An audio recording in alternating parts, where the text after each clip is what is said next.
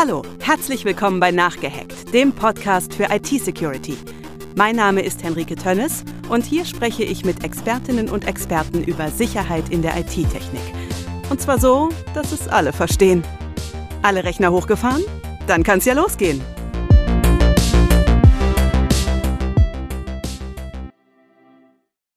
Der Papst bekommt einen Rapper-Look mit weißer Bomberjacke verpasst. Im Film The Shining spielt auf einmal Jim Carrey statt Jack Nicholson die Hauptrolle. Gollum singt in einem Musikvideo sehr, sehr überzeugend Nothing Compares to You für den einen Ring. Und nichts davon ist wahr.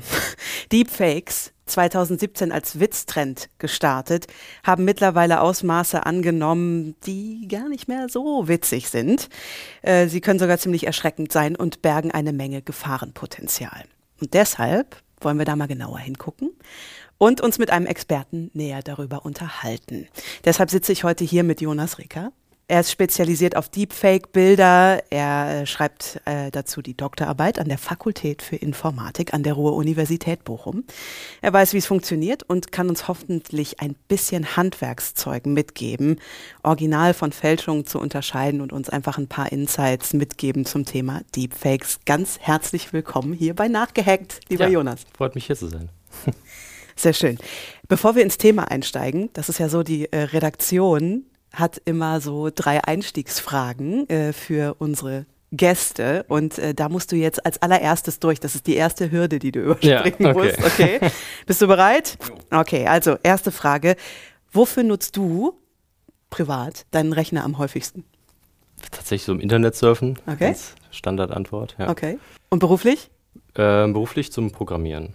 Okay. Also genau, mhm. Experimente durchführen. Ja. Mhm. Alles klar. Woran denkst du zuerst, wenn du an das Thema IT-Security denkst? Hm, da kommen ja zuerst äh, diese Ransomware-Attacken äh, in den Sinn, also wo dann der Computer des Opfers verschlüsselt wird und man zahlen muss, damit er wieder entschlüsselt wird. Okay, ja, spannend. Und äh, wurdest du schon mal gehackt? Tatsächlich nicht, nee. Also da habe ich bisher noch Glück gehabt. Puh, Glück gehabt, okay. Die wichtigste Frage zuallererst. Was sind Deepfakes? Äh, ja gut, das Wort setzt sich natürlich zusammen aus Deep und Fake. Mhm. Fake ist relativ klar, äh, Fälschung und Deep kommt eben von Deep Learning. Es ist eine ähm, ja, Methode des maschinellen, maschinellen Lernens, die auf neuronalen Netzen basiert, die eben besonders tief sind, also viele verschiedene Ebenen haben. Okay. Ähm, und ja, damit generell sind eben alle Medien gemeint, die mit Methoden des Deep Learnings generiert wurden. Vor allem eben Fotos, ähm, Audio oder auch Video, was sicherlich das bekannteste Medium ist in dieser Reihe. Mhm. Wenn du sagst, äh, viele verschiedene ähm, Ebenen, was meinst du? Kannst du da nochmal so ein bisschen mehr ins Detail äh, gehen für, für Dummies, wenn es geht? Ja, also äh, neuronale Netzwerke, ähm, genau, Neuronen hat man ja, haben wir alle in unserem Gehirn und das ist so ein bisschen daraus abgeleitet. Das heißt, wir haben ähm, so ein Netzwerk, wo eben am Anfang ähm, ja, in, in dem Fall Zahlen äh, reinkommen und dann ist es eigentlich eine komplexe mathematische Operation, die eben aus den Eingangszahlen die Ausgangszahlen äh, bildet. Und ja, im Fall von Bildern fangen wir eben an mit so einem zufälligen, äh, mit ein paar zufälligen Zahlen und die werden dann weiter berechnet und ähm, größer berechnet, sodass am Ende ein Bild rauskommt, was realistisch aussieht. Okay. Okay. Also äh, das, was man so äh, handelsüblich im Moment als KI bezeichnet. Genau, das ähm, genau, wurde durch Deep Learning erst so richtig möglich, ja. Möglich. Und natürlich durch die Rechenleistung, die dafür benötigt wird. Also okay.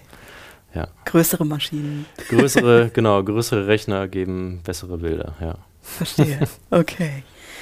So, äh, Jonas, es gibt uns ja nicht nur zu hören hier, es gibt uns auch zu sehen auf YouTube, wenn man das will. Woher wissen die Zuschauenden denn jetzt, dass äh, wir kein Deepfake sind? Oh, gute Frage. Ich hoffe mal, dass natürlich das Format so ein bisschen äh, Vertrauen schafft, mhm. dass das hier kein Deepfake ist. Ähm, ja, der, der, Zuschauer sollte wahrscheinlich auf die Mimik achten, gucken, ob es irgendwelche Ungereimtheiten gibt, asynchronen Ton oder Lippenbewegungen. Mhm. Das wären gute Hinweise. Okay. Also ich würde sagen, wenn man jetzt hier so drauf guckt, da kann man relativ genau sehen, dass wir auf jeden Fall echt sind. Wir sind ganz echt und auch nicht gefaceswapped oder so. Erstmal direkt etabliert, dass wir hier ein echtes Video haben. Aber äh, du bist natürlich eigentlich Experte für, ich sag mal, Standbild, also für ähm, Deepfake-Bilder, deutlich mehr als Deepfake-Videos. Was unterscheidet denn ein Deepfake von einem Fake? Also wo ist denn da der Unterschied? Hm, also mit Fake meinst du jetzt wahrscheinlich sowas wie Photoshop. Ja. Genau, das gibt es ja schon ziemlich lange. An sich ist es nicht so ein großer Unterschied. Der große Unterschied ist die Einfachheit, mit, äh, mit der Deepfakes generiert werden können. Also heutzutage äh, oder, oder früher, wenn man mit Photoshop einen überzeugenden Fake erstellen wollte, brauchte man dann gute Kenntnisse in Photoshop, sonst hat man das natürlich sofort gesehen. Mhm. Und heutzutage gibt es äh, Online-Plattformen und Apps, mit denen jeder das eigentlich erstellen kann, ohne irgendwelche Vorkenntnisse. Und äh, ja, das birgt natürlich größere Gefahren, weil da eine ganze Flut von, von Fakes ähm, über einen hereinbricht. Und genau, das ist der große Unterschied. Mhm, okay. Und ähm, also wie, wie wird das denn generiert? Also kannst du uns da mal so ein bisschen mit in den Prozess reinnehmen? Was? Ja, also es hängt ein bisschen davon ab, welche Methode man äh, sich anschaut. Ähm, die die Methode, mit der das Ganze angefangen hat, das nennt sich äh, also auf Englisch Generative Adversarial Networks. Die deutsche Übersetzung ist ein bisschen sperrig, so gegnerische generative Netzwerke. Ähm, und gegnerisch, äh, weil wir haben quasi zwei Gegenspieler, also einmal den Generator und einmal den ähm, Diskriminator, heißt das. Mhm. Man kann sich das so ein bisschen vorstellen wie ein Geldfälscher und die Polizei. Das heißt, der Geldfälscher fängt an mit, weiß ich nicht, einem Stück Papier, mal 10 Euro drauf und sagt, hier, das ist meine, meine Blüte. Dann sagt die Polizei, nee, klar, das erkennen wir sofort, das ist falsch. Und dann sagt der Geldfälscher, okay, da muss ich mich jetzt natürlich verbessern, dann mache ich das ein bisschen professioneller. Und dann hat der Polizist vielleicht schon Schwierigkeiten, das zu erkennen. Und so lernen beide Parteien immer weiter, sodass am Ende der Generator wirklich überzeugende falsche Banknoten oder eben falsche Bilder oder falsche Medien erzeugen kann. Ah. Genau, das ist diese eine Methode. Okay. Und äh, äh, das ist auch die, die du am meisten untersuchst, oder? Die ist in der Wissenschaft bisher am meisten untersucht, weil die schon länger existiert. Mhm. Ähm, und jetzt seit einigen Jahren gibt es eben eine neue, einen neuen Ansatz. Das sind diese Diffusion Models. Okay. Ähm, das sind auch die Modelle, hinter denen, äh, die hinter Stable Diffusion oder Midjourney, das heißt diese, diese Bild-KIs, ähm, da steckt das eben hinter, die gerade in aller Munde sind, wo man eben einen Text schreiben kann und der dann auf ja, magische Weise zu einem überzeugenden Bild generiert wird. Okay. Und die funktionieren ein bisschen anders. Das ist, man kann sich das vorstellen, man legt ein Bild auf den Boden, also ein, ein Foto zum Beispiel, und schmeißt eine Hand Sand drauf. Das ist, dieser Sand symbolisiert jetzt mal so ähm, Rauschen. Also einfach mhm. wie wenn man beim Fernseher kein Signal hat und dann hat man irgendwie zufälliges Rauschen. Und ähm, diese Richtung des Verrauschens ist natürlich super einfach. Das kann ja, jedes Kind mit einem Schäufelchen im Sandkasten, sage ich mal. Und äh, die Gegenrichtung aus dem verrauschten Bild ein etwas weniger verrauschtes Bild zu machen, das ist natürlich viel schwieriger. Und so wird aber genau dieses Modell trainiert. Also wir haben, wir geben dem äh, Modell ein Bild, packen Rauschen drauf und sagen, jetzt versuch mal das etwas weniger verrauschte Bild äh, zu generieren. Okay. Also und wie so ein Puzzle wieder zusammenzusetzen. Sozusagen. Genau, so ungefähr, okay. ja. Und wenn wir das jetzt nicht nur einmal machen, sondern ganz oft hintereinander, dann können wir einfach komplett zufälliges Rauschen nehmen und haben dann nach x Schritten wieder das saubere Bild. Und das wird dann eben durch diese Texteingabe in die richtige Richtung gelenkt, sodass wir dann das Bild haben, was der Texteingabe entspricht. Wow, okay.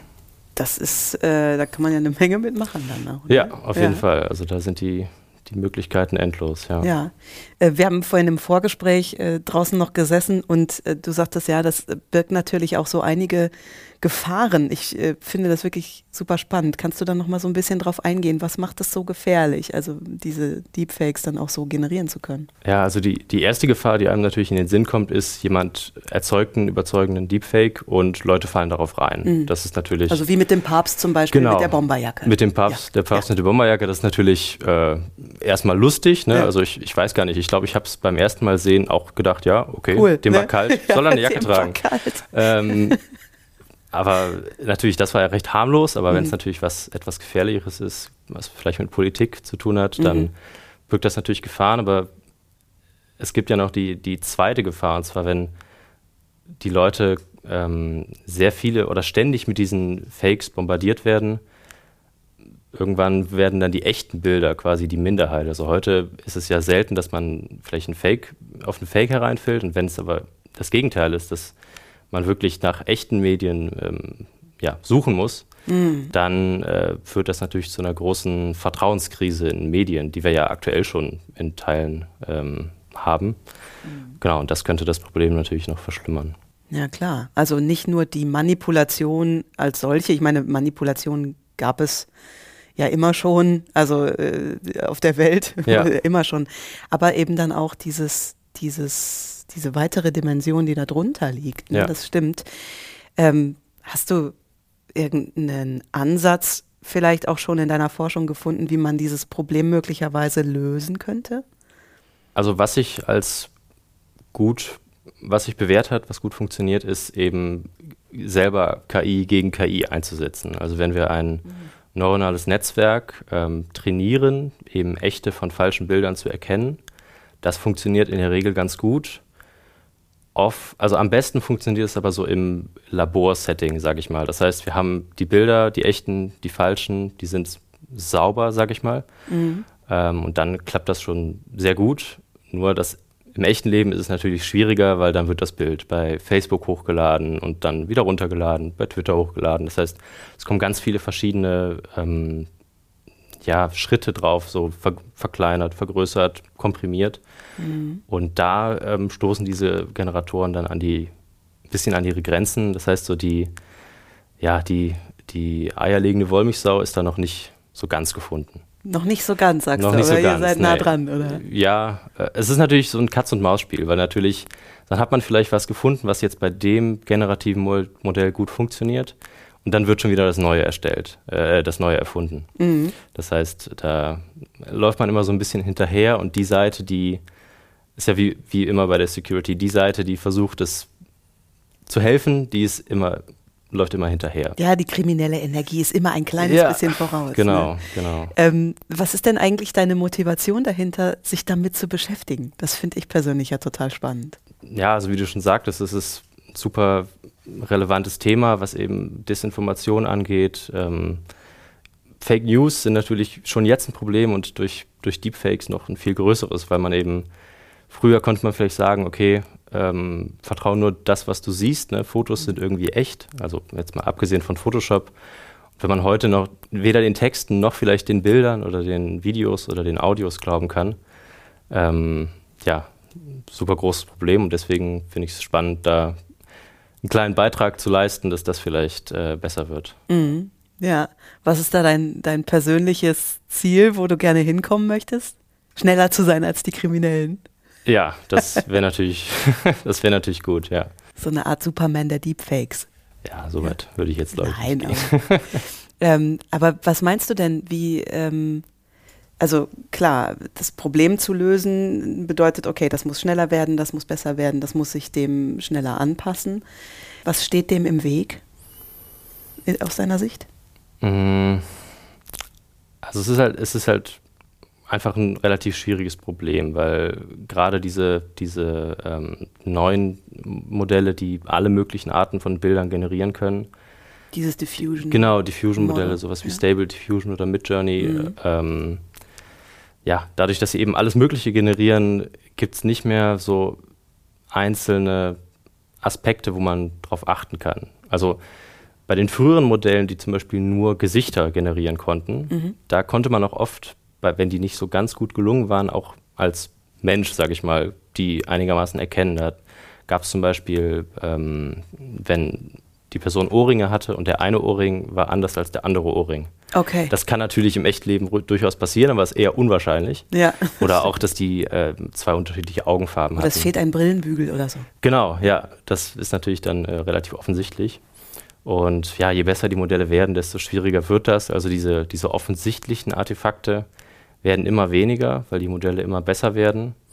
Und da muss man eben dann auf diese ja, eher unsichtbaren Artefakte ähm, abzielen, die zu erkennen. Und was, was wären das für Artefakte? Kannst du da noch mal so ein bisschen, also un ja. unsichtbares Artefakt, was muss ich mir da drunter Also ähm, unsichtbar im, im Bildspektrum, sage ich mal. Das heißt, wenn wir das Bild so sehen, dann können wir da eigentlich nicht so wirklich was erkennen, was da jetzt falsch ist. Mhm. Ähm, wenn wir das Bild jetzt aber ins Frequenzspektrum umwandeln, das mhm. heißt, Frequenzen bei Bildern ist vielleicht nicht so ganz klar. Ähm, angenommen, wir haben jetzt ein Zebra zum Beispiel, dann hat man ja schwarze und weiße Streifen. Mhm. Und das, sagen wir mal, das ist jetzt eine niedrige Frequenz, weil die Abfolge von schwarzen und weißen Streifen recht ähm, langsam ja, ist. Also klar. Genau, mhm. recht, ja, nicht, nicht unbedingt klar, aber ähm, wir haben eben auf, einem, auf einer gewissen Breite so und so viele schwarze und weiße Streifen. Okay. Und wenn wir jetzt ein Babyzebra haben, das hat auf der gleichen Fläche mehr schwarze Streifen, schwarze und weiße Streifen. Und das ist dann eine höhere Frequenz. Und genau das gleiche gibt es bei Bildern. Also Flächen haben zum Beispiel eher niedrige Frequenzen und ja, feine Muster, höhere Frequenzen. Und bei diesen ähm, Bildern ist es eben oft so, dass es in diesem Frequenzspektrum gewisse Artefakte gibt, weil es eben kein natürliches Bild ist, was jetzt jemand gemacht hat mit, dem, mit, einem, mit einer Kamera, sondern äh, das Bild wurde eben ähm, generiert. Also wir mhm. haben angefangen mit einem ganz mit einem kleinen Bild und das wird dann immer größer und immer größer und durch diese durch dieses Vergrößern äh, gibt es da eben diese Ungereimtheiten in den Frequenzen. Und die kann man als Mensch natürlich jetzt nicht wahrnehmen, aber ein neuronales Netz kann das eben äh, ja, verstehen und erkennen. Spannend. Okay. Also äh, wird es im Prinzip wenn ich das jetzt richtig verstehe, darauf hinauslaufen, dass man irgendwie das quasi über eine KI, wenn man so will, zertifizieren muss, ob das echt ist oder nicht, irgendwann mal. Also so ein Zukunftsausblick.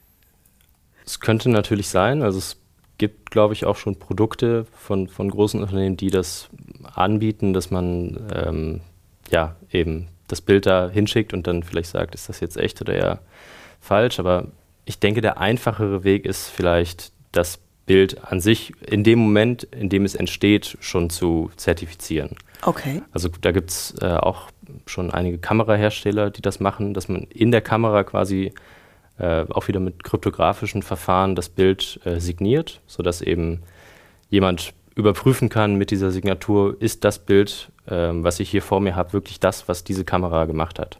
Wow. Das okay. ist ja ein bisschen der einfachere Weg, zu zeigen, dass etwas echt ist, als dass etwas fake ist in dem Fall. Das ist ja total spannend. Also das ist wie, wie so eine Art unsichtbares digitales Wasserzeichen, genau. was in dem Moment aufs Bild kommt, genau, in dem ja. es entsteht. Ja, genau. Okay. Also und das wird auch schon wird auch schon genutzt oder? Das weiß ich tatsächlich nicht. Also ich glaube, es ist noch im etwas im Entstehen, mhm. aber ich könnte mir gut vorstellen, dass es darauf hinausläuft, wenn es eben äh, ja, noch so weitergeht mit Fake-Bildern und Fake-Medien. Ja. ja. klar. Und insgesamt, also wenn du so, wenn du so in die Zukunft blickst, was gerade auch die Medienlandschaft, äh, hast du ja vorhin auch angesprochen, äh, angeht, wie, wie sieht es da aus? Also was, was muss da passieren? Um dem, diesem Szenario, was du vorhin, du hattest ja gesagt, ne, dann äh, verliert man das Vertrauen und es ist ja sowieso schon schwierig.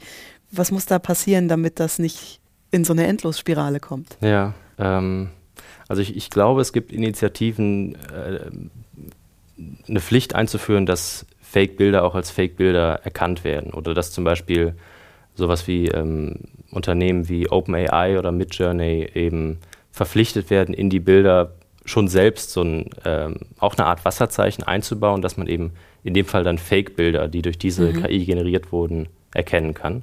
Mhm. Ähm, ja, ich denke, sowas ist super wichtig, auch von Seiten der Politik, da das nicht zu verschlafen, ähm, sondern schon jetzt zu handeln. Ja. Mhm. Meinst du, das ist realistisch, dass die das machen? Äh, ich hoffe es, ja. okay. Ähm, okay, das, das, ja, das wäre dann für die Großen Dinge, sozusagen. Ja. Und wie kann jetzt jemand wie ich, also ich habe überhaupt keine Ahnung, so einen richtig schlechten Fake erkenne ich. Ja. Aber ähm, wie, wie, könnte jetzt äh, der Durchschnittsmensch quasi das auch für sich irgendwie sicher machen? Hast du da irgendwie, also es also, da was geben? Bei Bildern ist es echt schwierig. Also da gibt es schon einige Studien, die da auch allein durchgeführt wurden, wo gezeigt wird, dass die Leute eigentlich raten, wenn es darum geht, echte von falschen Bildern zu unterscheiden. Okay. Ähm, bei Videos ist es vielleicht ein bisschen einfacher. Mhm. Also wenn es nicht wirklich super gut gemacht ist, dann kann man da oft schon Ungereimtheiten erkennen. Gerade wenn man es sich Mhm. jetzt nicht auf dem Handy anschaut, sondern eher auf einem größeren Bildschirm, dann Mhm. erkennt man vielleicht irgendwelche Kanten oder einfach Unnatürlichkeiten. Und sonst ist natürlich die, die beste ähm, Art, sich zu schützen, erstmal zu hinterfragen, macht das jetzt Sinn, was ich da gerade sehe? Also Mhm. ja, ob das wirklich realistisch ist oder ob das auch, auch der Rest des Artikels vielleicht einen Ton hat, der jetzt nicht wirklich vertrauenswürdig erscheint. Spannend. Das erfordert ja eine unfassbare Kompetenz eigentlich, eine unfassbare Medienkompetenz ja, auch. ja ne? schon, ja. Also äh, ist es tatsächlich nicht nur eine Frage von, von Politik und Journalismus, sondern unter Umständen auch von Bildungspolitik dann schon an der Stelle. Ne? Ja, Krass. also die, Ja. die Awareness sollte schon ein bisschen geschult werden. Ja. Ich habe in der Vorbereitung habe ich einen spannenden Artikel gelesen, wo eben auch ähm, beschrieben wurde, dass äh, diese Deepfakes auch mittlerweile natürlich für Zoom-Meetings, für also wirklich so ein One-on-One-Gespräch anfangen ja. zu laufen. Ich meine, wir leben alle mit Filtern, ja, Ja. wo wir am Anfang unglaublich dankbar für waren, dass es einfach Fotofilter gegeben hat. ja. Und dann, äh, dann wurde da auch die Frage aufgeworfen, okay, wie, ähm, wie kann man das denn erkennen? Und dann sagte der, ähm, der Mensch, ja, man soll das Gegenüber bitten, sich mal an die Nase zu tippen. Und daran würde man dann sehen, Mhm. so ist das, weil, weil es da dann doch oft irgendwie verschwimmt oder Ja. komisch ja, ist. ja, Ne? klar. Das fand ich sehr spannend. Könntest du dir mal ganz kurz an die Nase tippen, nur für die Sicherheit? Ja, sehr gut. Ähm, äh, ja, das ist, ist ja unfassbar spannend. Würdest du, würdest du sagen, die, die Zukunft ist, was diese Fakes angeht, hoffnungslos oder ähm, guckst du optimistisch hin? Ähm, ich denke schon, dass. Also ich bin schon optimistisch. Ich glaube schon, dass man damit klarkommen kann, weil es eben nicht etwas komplett Neues ist. Also wie gesagt, Photoshop äh, kannte man schon und es ist eben nur eine andere Dimension. Und da muss man, ja, die, die Leute, man muss es den Leuten zeigen, äh, dass es das gibt, dass man eben vielleicht nicht alles glauben kann, was man sieht. Viele Leute arbeiten sowohl auf der Seite immer bessere Fakes zu erzeugen, aber auch natürlich immer ähm, besser diese Fakes zu erkennen. Das heißt, ich bin da eigentlich ganz optimistisch. Das ist äh, gut zu hören. Ja. Das ist wirklich sehr gut zu hören.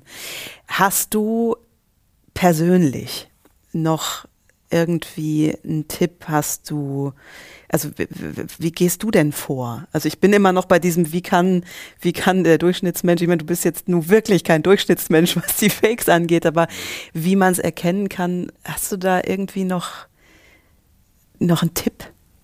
Ich glaube, genau hinschauen ist Ja. natürlich das. Äh, Ich hoffe, dass es irgendwann auch wel- irgendwelche gute, gut zugänglichen Tools gibt. Ja, so ein Scanner für die Tasche. Genau. So. Ja, ist dieser Zeitungsartikel echt? Genau, vielleicht oder auch vielleicht im Browser eingebaut, ne, dass man Mhm. vielleicht auf das Bild klickt und sagt, ist das jetzt, zu welcher Wahrscheinlichkeit ist das jetzt ein Fake oder nicht? Mhm.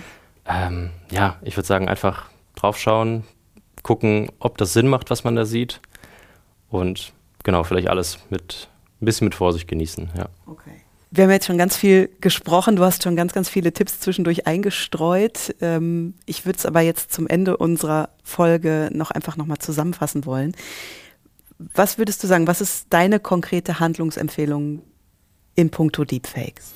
Also eine ganz konkrete Handlungsempfehlung auszusprechen ist schwierig. Also eine narrensichere Methode, das jetzt händisch ähm, zu erkennen, gibt es im Moment noch nicht.